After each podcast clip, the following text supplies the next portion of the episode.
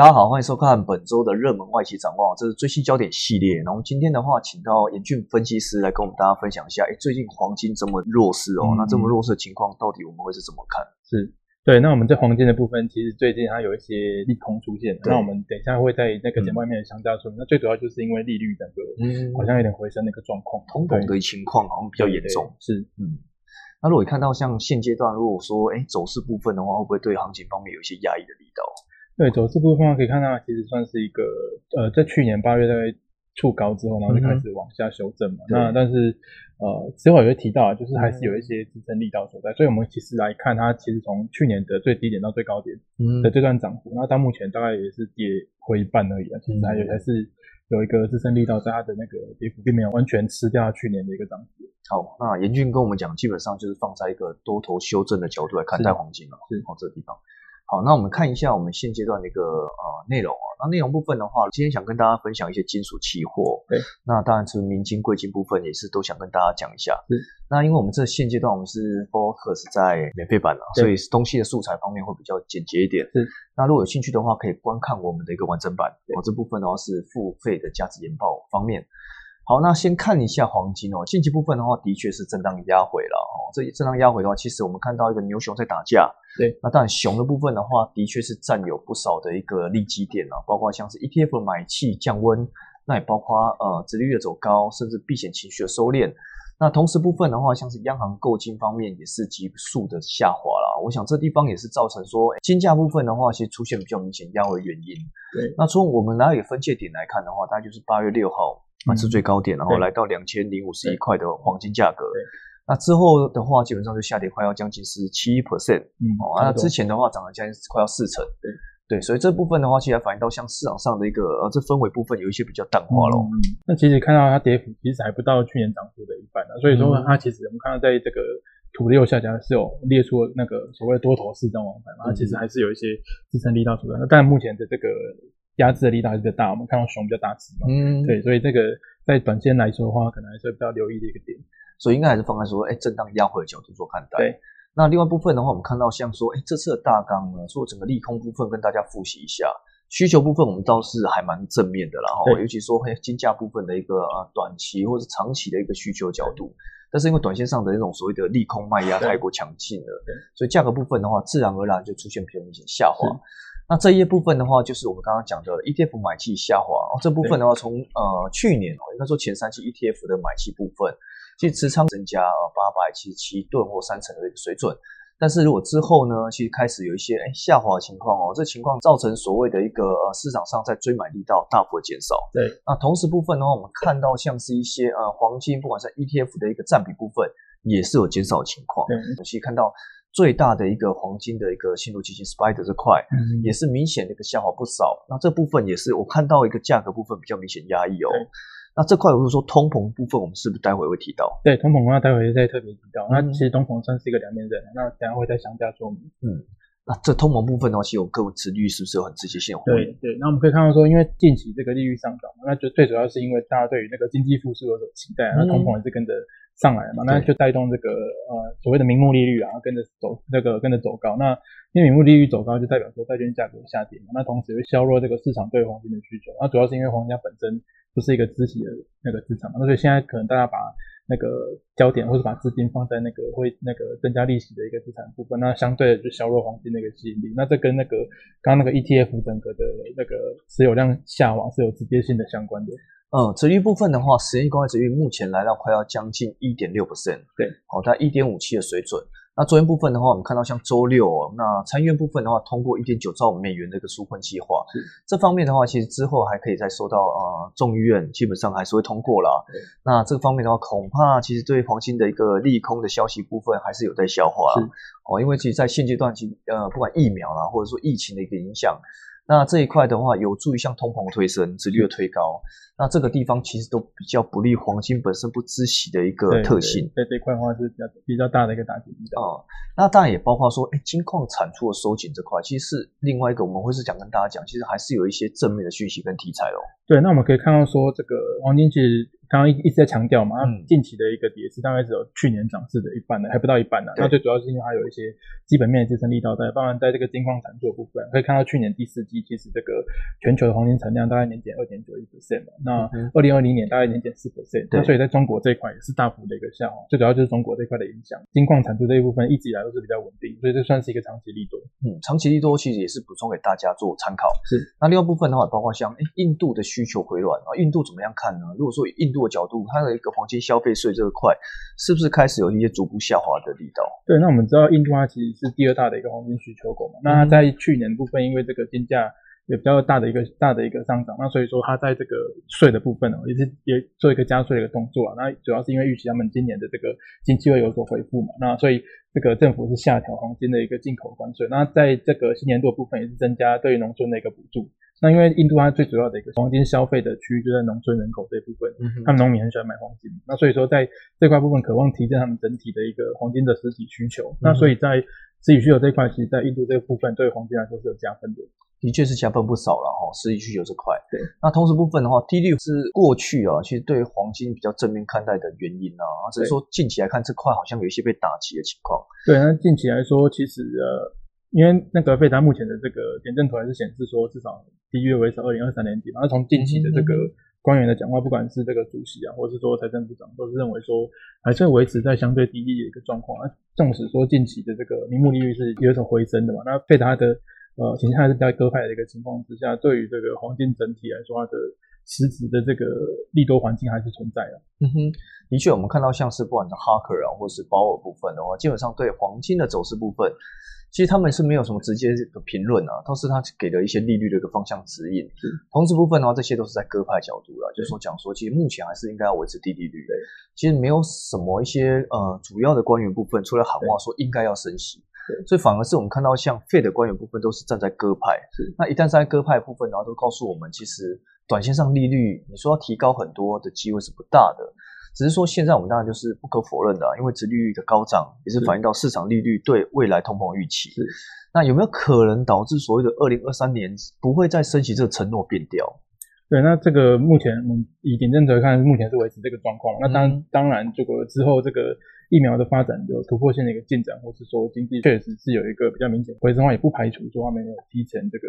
就升息的一个动作。那这个部分其实提前升息有另外一个好处啊，就是说代表说经济确实回升嘛，那就呼应到刚刚这个印度的部分经济回升。那虽然说削弱了黄金的投资需求，但是在实体需求这一部分是可以回升，然后可能央行会重新它的一个购买力道，那这个。对于黄金来说也是另外一个加分项。那其实交互影响之下，不一定对黄金来说就是绝对的一个利空。嗯，所以相形之下，因为通膨看起来黄金又是可以保持嘛，对，所以说，哎，通膨提高，那导致黄金要走低，这个力道讲起来是怪怪的，对，也没那么绝对啦。是，但是我们都知道嘛，其实因为利息的瞬间的开始有可能拉高的情况之下。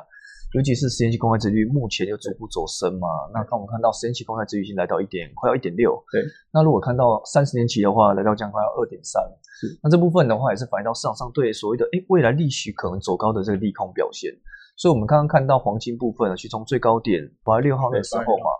哦，大概就是从呃将近二零五一五一哦这个点降了开十七 percent 的水准。这个应该还是反映到市场上对利率可能上升的一个担心。对，那另外部分呢，我们看到像美元部分还是会在相对低档，那但是指数低档部分也是近期被挑战了，因为近期来看的话，美元指数就来到将近九十一点九，哦，这个地方也是低档之后的反弹，哦，低档的反弹，所以我们看到过去其实是有两个比较利多的环境，譬如说低率，譬如说美元指数低档，对，但现阶段这个利多环境是被挑战，是。那我们可以看到说，其实呃，美元近期当然是有所反弹的。那不过从右边这张图可以看到，对照它之前的一个相对高点来说，其实还是有一段一段距离存在的。那所以说这边有有才会定调说，这个美元维持相对低档，因为从各各大机构的一个预判来说，他们也是认为说，目前就短线利空就是在于那个利率反弹这一部分嘛。嗯、那长期来说，因为这个呼应 Fed 他们割比较割派的一个看法，所以说美元它说反弹没错，但是它的这个回升的力道到底有多少，可能还还是需要后续的一个观察。嗯。好，那看通膨部分的话，买气还是可期啊。那这地方的话，其实也是我们蓝色线这部分是持续性走高哦，持续走高，所以代表什么？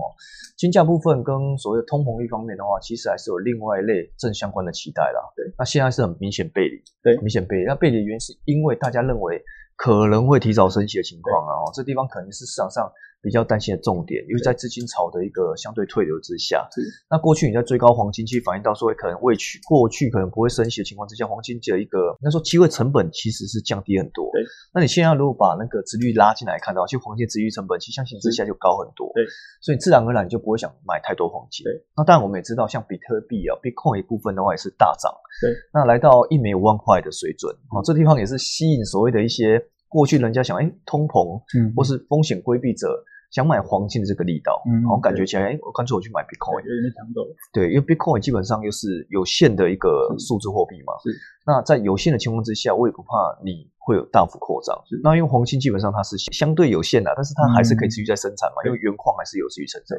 所以这地方的话，我想也是跟我们看到说，大家在买卖的动作上是有一些交集性的产生。那同时部分的话，我们看到黄金部分，要跟大家说明一下。对，那黄金整体来说，综合我们刚刚以上的观点，其实就是呈现一个短空长多的一个看法。那短空在当然在于这个利率的一个快速回升嘛，那压过这个通膨上涨的一个力道。那这也就是我们刚刚看到这个。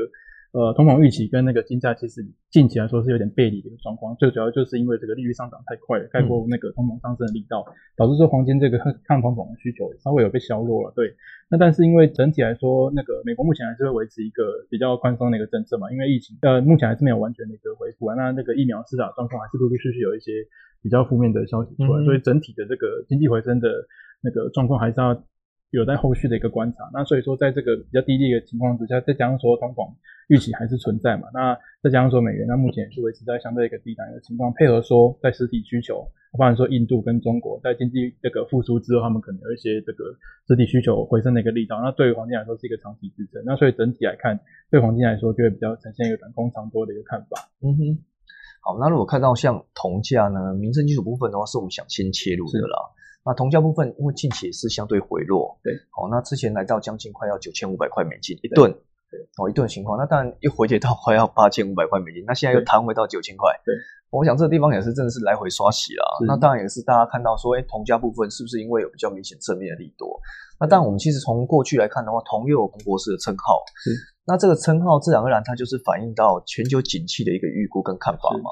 那如果说这个称号是很正确的话，其实大家也反映到疫情的降温、疫苗的有效，那导致说，哎，铜的部分的话出现比较明显飙升。是，我们都知道，其实那时候疫情啊，疫情的部分最深的时候，大家我们都知道嘛，去年的二三月的时候，那时候最低点呢，其实大概就三四月的时候，最低点来到快四千多块，四千六左右，四千六百块的一个水准。对，那现在的话，来到最高点到九千五，对，将近翻倍，哦，翻倍，翻倍再多一些，对，哦，再多一些，所以。看起来的话，这个需求是非常急速的。那尤其是说，我们看可能大家不管说呃什么商品，你看它铜的部分的走势 V 转，那其实不管铜铝新建裂隙，都基本上都 V 转了。是铜价部分的话，会不会说持续性维持在高档？我想这是大家所期待的。是。那如果一看到这一次的，我们想跟大家讲中国红利，好，包括铜了哈，包括像供应吃紧，还有包括说，哎，铜的展望部分，跟大家做特别的说明。那有关于中国购买力这块。对，那我想刚刚补充一下，就协理刚刚提到说这个从近期的一个回调嘛，那最主要是因为反映在这个。其实股市也是也是有所回调，那可能冲击到一些这个市场风险偏好，导导致说从近期小小的一个回调，但是以整体来看，其实过去已经涨那么多了嘛，那稍微修正一点，其实也还好啦。那最主要是在中国利多这个部分还是持续的一个进行，包括说人民币还是维持在一个比较相对高点。那在购买力的部分，相对就支撑中国它在同需求的一个力道，譬如说它的这个呃贷人民币贷款啊，或者是其他的相关工业数据，都还是维持在一个相对正面的一个情形。对，那所以说在中国购买力这块，其实还是给铜价蛮大的一个支撑。嗯，那如果看到像是中国的电力这块呢？对，那这个比较特别的就是中国它未来就是要持续呃实现他们碳中和的一个目标嘛。那所以说在电力发展这块势必会持续加温这个铜的一个需求，包含说在太阳能啊，或是风电啊等等的方面。那我们可以看到太阳能在右图这边可以看到说，在二零二一到二零二五年均的新增耗铜量大概三十八点二万吨左右了。那跟十三五期间相比是大幅的一个增长，那所以说在未来这个新能源需求这块，对于这个铜需来说是另外一个支撑力道所在。嗯，那如果看到像我觉得工业用铜也是大家市场上期待了哈，尤其这块的话，其实看起来从呃二零三五年的预估部分的话，这个将近七十万吨到一百二十一万吨这部分的话，工业用铜的动作上，其实是真的反映到我觉得现在两会召开的十四五计划里面所提到的嘛，包括稳增长。哦，增就业这块，那当然其实现阶段景气部分，我觉得今年其实很特别，在于说中国的一个经济展望部分，今年的经常率其实降到六的预估值。那这个是远远低于市场上或者说各投行部分对中国的期待。哦，这个我想可能也是一个比较保守做法，就是说其实它现阶段也要降杠杆，那稳增长这块，其实这个地方也是我们看到同个部分，其实这种增长力道，其实我觉得官方看起来是相对保守的。是对。那如果也看到工业航空这块的话，其实也是如同上面数字哦，其实未来几年其实都会持续性增长。对。包括我们刚刚严俊讲的所谓的电网部分，这个需求这块我们还蛮期待的。是。好，那如果看到产能大国的这些减产部分。在产农大国主要就是着重在这个智利跟秘鲁的部分嘛。那啊，我们也是一直提到说，其实智利跟秘鲁就是因为这个疫情的影响，导致说拖累他们整体的矿产的一个产出了。那虽然那今年虽然说预计会稍微有所回升，因为毕竟那个疫情已经渐渐的淡化了嘛。但是因为这个治理跟秘鲁还是有一些这个选举啊，或者是说薪资协商等等啊，以往薪资协商啊什么，对对对，这块是影响蛮大。是不是还有选举哦？今年的部分，对对对，那就可能都会造成一些干扰嘛。那所以说，在这块预期部分也是会支撑这个铜价，就是会担心说是不是这个供应部分又有新的这个利空存在的。是是是。好，那另外部分呢，库存压力看起来是明显下降很多。那最近的话开始有一些拉高一些了。对，那拉高主要是在这个中国那个部分啊，因为今之前他们春节休息，那所以说库存稍微增加。那不过我们从 LME 来看，其实还是维持在一个非常低的一个状况。那目前对低到对，大概在二零零五年十二月以来最低嘛。嗯哼。那从这个图的最后边可以看到说，目前的增加大概就是在上海铜这个部分。那其实 LME 这边还是非常低的。对，因为看到 LME 的部分就是基本上就是灰色区了。过去那块的比较低很多。